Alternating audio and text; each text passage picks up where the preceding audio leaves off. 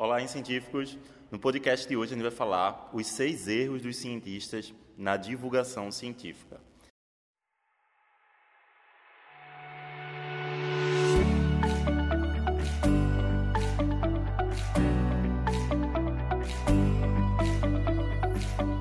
Meu nome é Hugo Chaves, eu faço parte do, do projeto Científico. E hoje eu gostaria de falar um pouquinho com vocês quais são os erros que os, que os cientistas, que a gente né, comete durante a divulgação científica. Então, sou formado em Ciências Biológicas pela Universidade Federal de Pernambuco e atualmente estou fazendo mestrado lá na Universidade Federal Rural de Pernambuco sobre etnobiologia e conservação da natureza.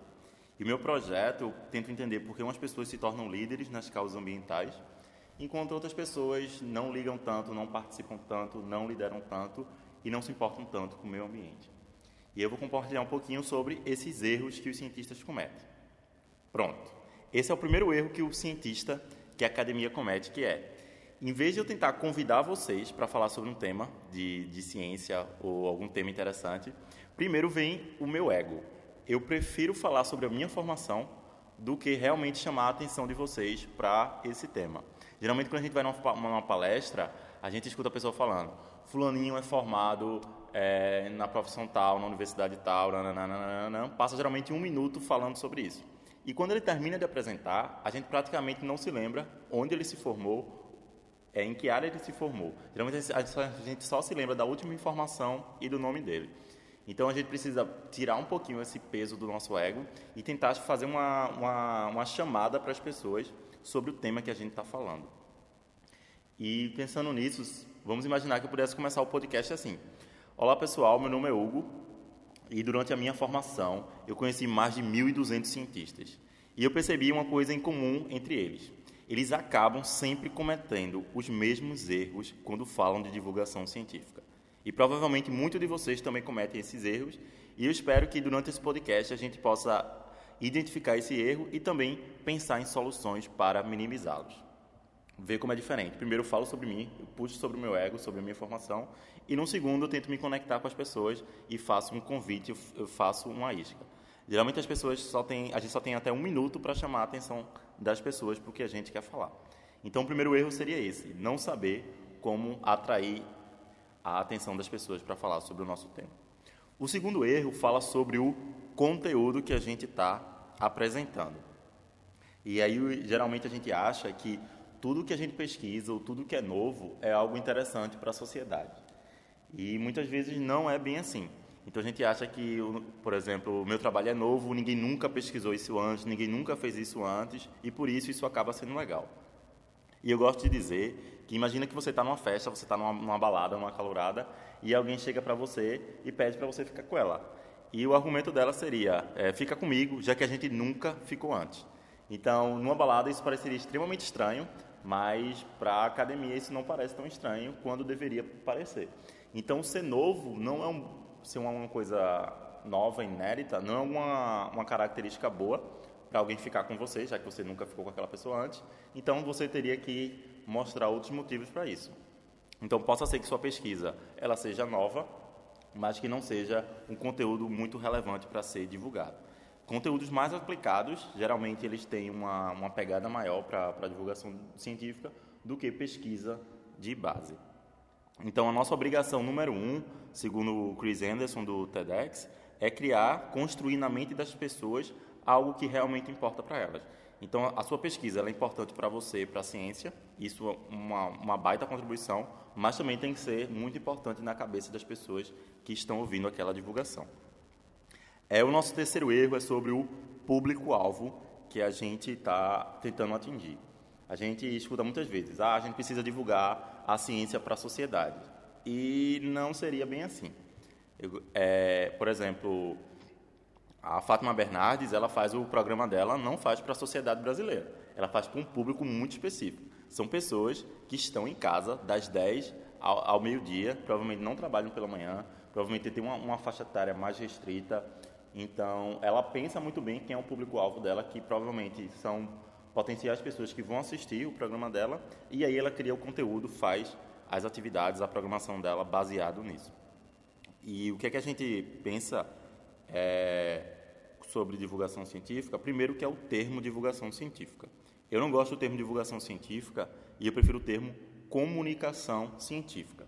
Porque divulgação parece que é uma coisa de cima para baixo. Eu, cientista, tenho conhecimento, vou lá, vou divulgar, vou despejar nas pessoas aquilo que eu sei. E comunicação parece que eu vou estabelecer um vínculo com as pessoas com quem eu quero me comunicar. Eu vou falar, mas eu também vou ouvir e a gente vai construir um processo juntos. Então, quando a gente fala de divulgação, parece mais uma intervenção. Muitas, alguns projetos da universidade falam, ah, a gente vai, falar, vai fazer uma intervenção em tal local, a gente vai fazer uma intervenção na comunidade tal. Então, parece que a gente sabe de tudo, de todos os processos, tem todos os conhecimentos e vai lá despejar nas pessoas. E comunicação soa mais como uma interação entre as pessoas. Porque o importante é falar com as pessoas. Comunicação, interação. E não falar para as pessoas, que seria uma intervenção, uma divulgação. Isso é um processo muito difícil de a gente ficar pensando no nosso público-alvo, porque por mais que a gente se esforce, a gente foi treinado na academia para fazer mais divulgação mesmo do que comunicação. Uma vez a gente do incentivo foi chamado para participar do evento do, da prefeitura de Olinda sobre o meio ambiente. E aí Olinda é um, uma cidade bem bem de, de, de destaque aqui no, no, estado de Pernambuco e ela é basicamente orla e, e a prefeitura chamou para fazer o evento meio ambiente com as crianças de Olinda. E eu pensei, eu sou morador de Olinda, já trabalhei com crianças, então vai ser bem fácil criar uma atividade para ela. E a pessoa que trabalhava na prefeitura falou, é, mas elas são moradoras da zona rural de Olinda. E eu fiquei, caramba, como assim uma cidade que só tem orla, basicamente, tem zona rural? E ela falou, é, e essas crianças, elas nunca viram o mar. É a mesma coisa de pensar, pelo menos passou na minha cabeça, a gente tentar imaginar a zona rural da cidade de São Paulo. Quando a gente pensa em São Paulo, a gente só pensa prédio, prédio, prédio, prédio, a gente não consegue imaginar que existe uma zona rural. Foi o mesmo processo que eu passei.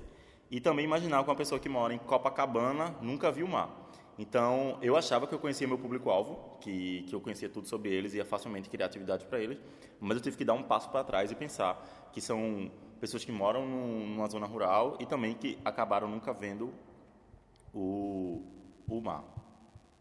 E às vezes é, a gente precisa alterar o, o, o tipo do conteúdo que a gente está falando de acordo com o nosso público-alvo. Por exemplo, eu fui chamado para dar uma palestra numa universidade privada aqui e o título da palestra era Como Ser um Bom Universitário. E era um evento formal e eu fui nesse evento, palestrei com, sobre temas, dando dicas do que as pessoas deveriam, que deveriam evitar na universidade, qual era o papel do universitário, qual era o papel da universidade. E quando eu dou essa mesma palestra com esse mesmo conteúdo para o pessoal que eu tenho conhecimento, que é o pessoal da Universidade Federal de, de Pernambuco, o pessoal de Ciências Biológicas, eu dou o mesmo conteúdo, mas eu, eu mudo o título da palestra. Em vez de eu dizer como, é, como ser um bom universitário, eu coloco o nome da palestra como não ser um bosta. Por quê? Porque universitário, você não acorda e diz, ah, nossa, eu não estou sendo um bom universitário hoje, eu não estou me sentindo útil hoje. Essas são, são tipos de pensamentos que não passam na cabeça da gente. O que passa de fato na cabeça dos universitários é: eu estou me sentindo merda, eu sou um bosta. Então, isso é o fenômeno, é o que eles realmente sentem. Então, se é isso que eles sentem, então eu preciso me conectar com eles dessa forma. Mas, para fazer isso, claro que eu preciso estar num ambiente que eu, que eu tenha confiança das pessoas, para eu falar abertamente sobre isso. Então, a gente precisa adaptar o que, é que a gente está falando também de acordo com o público-alvo e com os espaços que a gente está é, ocupando. É, o nosso quarto erro é a gente não saber contar histórias. No meu trabalho de conclusão de curso, quando faltava dois minutos para eu apresentar, eu estava muito incomodado com, com a formalidade que eu ia apresentar. Porque geralmente, quando a gente apresenta um trabalho de conclusão de curso, a gente apresenta assim: Olá, meu nome é Rafael Chaves. É, eu vou apresentar para vocês o trabalho intitulado Engajamento dos Estudantes e Professores de Ciências Biológicas e eu estou sobre orientação de professor tal, tal, tal. E eu decidi começar de uma forma diferente do, do, do tradicional. E eu comecei assim. No dia 26 de fevereiro de 2015, um milionário chinês mudou a minha vida. É, eu estava caminhando do lado de um milionário chinês. Ele não sabia que eu fazia ciências biológicas e me importava com o meio ambiente. E a gente estava falando sobre o quanto a China cresceu e nesses últimos anos, quanto a economia chinesa cresceu nesses últimos anos, E eu contra-argumentei com ele, a gente estava puxando um debate, eu falei, é, por mais que ela cresceu mesmo, reconheci, mas também teve um custo ambiental muito, muito alto. Ele falou, olhou para mim tranquilamente, como, como alguém que tinha falado uma piada, sorriu e falou, é, mas quem porra liga para o meio ambiente? E pela primeira vez na vida eu tinha ficado paralisado e não consegui dar uma resposta. E isso foi o principal motivo de eu tentar entender por que algumas pessoas se importavam com o meio ambiente e outras não. Baseado nisso, eu desenvolvi uma pesquisa sobre o engajamento das pessoas nas causas ambientais. Então, em vez de eu começar da forma tradicional, só com o título da palestra, eu comecei contando uma história. Porque a gente tende a gostar mais de história do que necessariamente de estatística de um fato ou de, de outras coisas. Então, a gente precisa também aprender a transformar o conhecimento técnico que a gente aprende em histórias a serem contadas. Isso é muito importante. Quando eu estava dando uma palestra sobre, sobre comunicação científica, eu perguntei para um, uma plateia, eu acho que tinha mais de 100 pessoas, é, quem... Aí eu disse, ah, quem aqui gostaria de ouvir um podcast sobre reprodução dos insetos, mitos e curiosidades? E o público era majoritariamente pessoal da área ambiental, e eu acho que cinco pessoas levantaram a mão para escutar um podcast sobre reprodução dos insetos, com mais de 20 minutos de, de tempo. E ele disse, tá, e se eu mudasse o título do podcast, em vez de ser Reprodução dos Insetos, Mitos e Curiosidades, eu falasse sobre insetos transantes. Quem transa mais, você ou uma barata? E eu perguntei quem gostaria de ouvir esse podcast. E praticamente todas as pessoas levantaram a mão. Por quê? Porque eu criei uma necessidade para as pessoas, porque o primeiro título, Reprodução dos Insetos, Mitos e Curiosidades, não cria uma necessidade de conhecimento na cabeça das pessoas. Mas quando eu falo quem transa mais, você uma barata, não importa se você transa muito ou não, mas você tem a necessidade de saber se você, como ser humano, como pessoa, você transa ou não mais que uma barata. Então eu criei uma, uma curiosidade na cabeça das pessoas e provavelmente muitas delas realmente iam ouvir o, o podcast. O nosso quinto erro que a gente comete é a nossa dependência de slide, ou slide dependência, que eu chamo. E o que é isso? Geralmente a gente apresenta um slide branco com uma letra bem difícil de ser visualizada, muito, muito, muito, muito texto. E parece que quando a gente tira o, o, o slide, o projetor da gente, parece que uma parte nossa do cientista acaba morrendo e eu não consigo falar. E isso é bem, bem pesado, porque a, gente, a maior parte do tempo que a gente tem para convencer as pessoas é fora da universidade. E fora da universidade a gente não tem tanto data show. É, nossa conversa é basicamente informal. E num evento, no Simpósio Pernambucano de Biociências, qual foi a inovação que a gente fez? A gente a gente disse que todas as palestras iam ser, com slides, iam ser substituídas por entrevistas e roda viva. Para pessoa, para os cientistas realmente ficarem no, no limite de eu preciso conversar com as pessoas durante uma hora sobre algum tema e sem a necessidade de estar tá mostrando algum slide. E a gente tem que entender que o tempo e a atenção das pessoas são recursos escassos. E a ciência, a comunicação científica, está competindo o tempo todo. Primeiro com o catálogo da Netflix, segundo com os stories do Instagram, terceiro com os memes que estão em todo lugar, no Twitter principalmente, e uma porrada de conteúdo. E a gente às vezes fica, ah, mas a ciência é tão importante, mas a ciência é tão importante, mas tem que aprender a lidar e dizer, tá, então a gente como cientista, a gente precisa realmente é, colocar a ciência num, nível de competição que a gente possa competir com a Netflix, com meme, então a gente precisa aprender a construir essas habilidades. E o último erro que a gente comete, quando a gente está falando de, de comunicação, tentando falar com o pessoal, com as pessoas, é a gente não ser a gente. A gente acaba criando uma identidade de, de um cientista formal que acaba distanciando as pessoas do que do nosso propósito. Porque a coisa mais importante é a gente ser autêntico, a gente ser a gente mesmo. Primeiro porque isso dá uma facilidade, uma, dá uma facilitada na conversa. Você vai ficar muito menos nervoso para falar sobre qualquer tema. Quando você está sendo você, você está se comunicando da forma que você geralmente se comunica. E esse também é um dos problemas de oratória. Quando a gente sobe para dar uma palestra ou, ou gravar alguma coisa, a gente quer acaba querendo interpretar outro personagem. Isso deixa a gente nervoso, travado e dificulta a comunicação.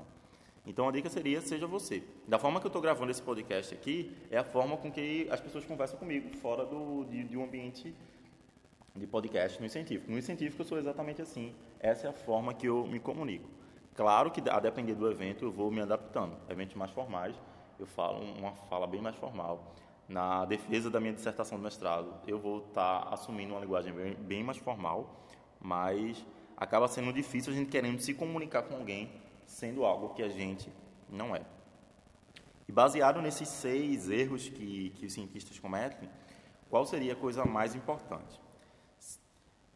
É, é bem difícil quando a gente não é treinado a, a lidar com todos esses, esses desafios, mas eu acho que a coisa mais importante é você só responder uma única pergunta.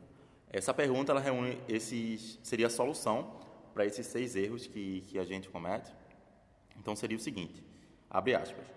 Como fazer com que as pessoas lembrem daqui a um ano da sua mensagem principal? Vou repetir. Como fazer com que as pessoas lembrem daqui a um ano da sua mensagem principal? Se você quer falar sobre baleia, se você quer falar sobre engenharia florestal, se você quer falar, sobre medicina ou sobre qualquer outro tema, tente responder essa pergunta. Como é que eu quero falar sobre conservação da biodiversidade e que isso fique na cabeça das pessoas daqui a um ano? E aí, quando você tenta responder essa pergunta, você vai passar por diversos desafios, desde conteúdo, desde público-alvo, desde de contar uma história, desde a forma que você vai apresentar aquilo. Então, é muito importante a gente responder essa pergunta, porque se as pessoas conseguem reter essa informação daqui a um ano, sua comunicação está sendo muito efetiva. Então, é isso que eu tenho a trazer para vocês, pessoal, e até o nosso próximo podcast.